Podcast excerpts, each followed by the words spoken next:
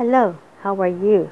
Nice to see you again. Sure hope you are enjoying your day. Today I'm going to read you a short story, a story that we are all familiar with.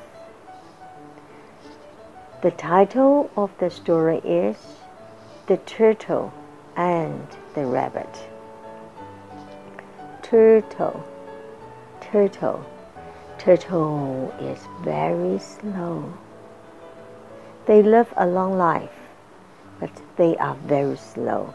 And rabbit, rabbit is beautiful, especially white rabbit. And you can cut their hair and make into a beautiful wool. Except rabbit wool is not called wool; it calls um, not cashmere, but um, oh, I'll think of it soon.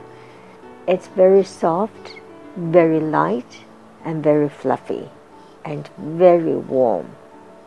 Angora. Some Angora is from goat, and some Angora is from rabbits. Okay, now let's start reading the book. I mean, the story The Turtle and the Rabbit. It is the day of a big race. All the animals in the forest are watching the race.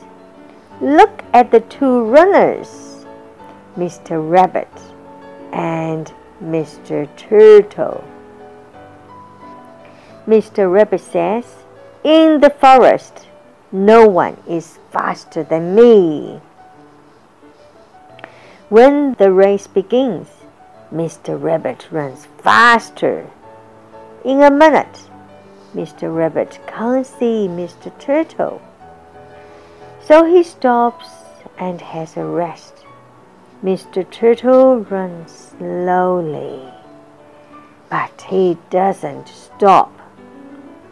When Mr. Rabbit is sleeping, Mr. Turtle runs by. When Mr. Rabbit wakes up, Mr. Turtle is touching the finishing line. Mr. Rabbit loses the race, and Mr. Turtle wins the race. So, this is a very famous story. And we all know rabbits, they not only run, they jump fast Turtle is very slow. But at the end, Turtle wins the race. So the Bible is quite right. The fastest doesn't always win the race. Okay, let's see. Let's look at some vocabulary inside the story.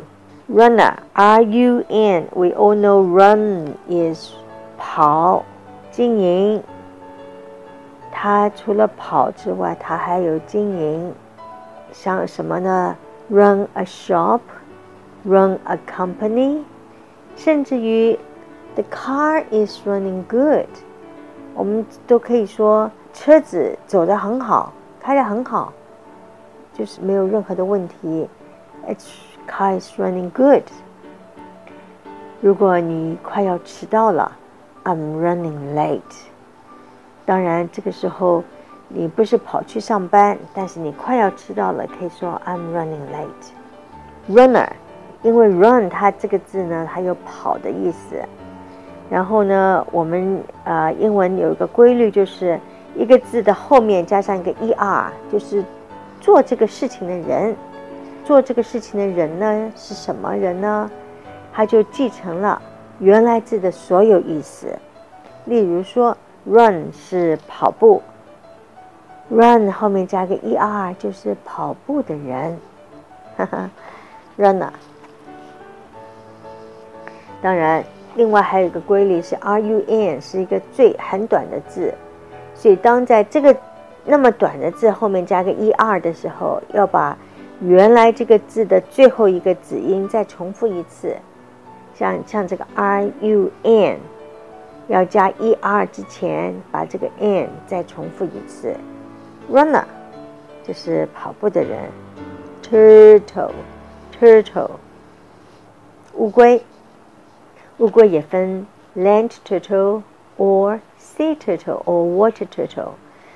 I keep four water turtle, and the turtle feet of the water turtle is they are like uh, like a duck. So between the two fingers, there is skin connecting them. So I guess that makes them easier to swim in the water. Clever, huh? Uh, the creator is very, very clever.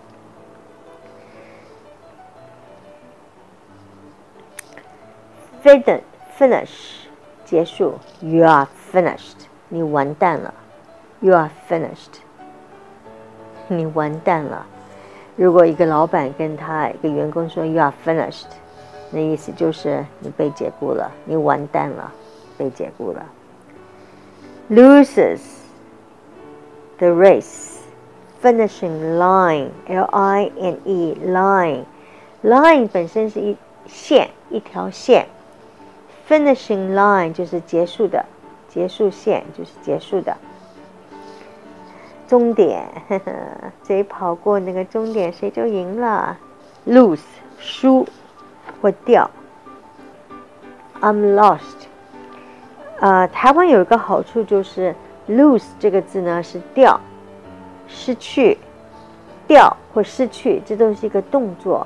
你失去什么？你掉了什么？所以这个字本身就是一个动词。如果要学动词的话，就要学 lose、lost。所以呢，嗯、um,，I lost two dollars，我掉了两块钱。I lost the opportunity，我错过了一个机会。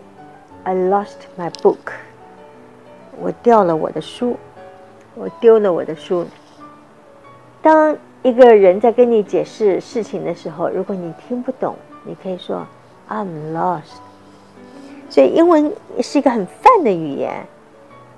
你没有走丢，只是呢，你听不懂他要说的什么，所以就像走丢一样。I'm lost. Excuse me, can you say that again? I'm lost. 老外一听就懂了，他会再很有耐心的再重新跟你说。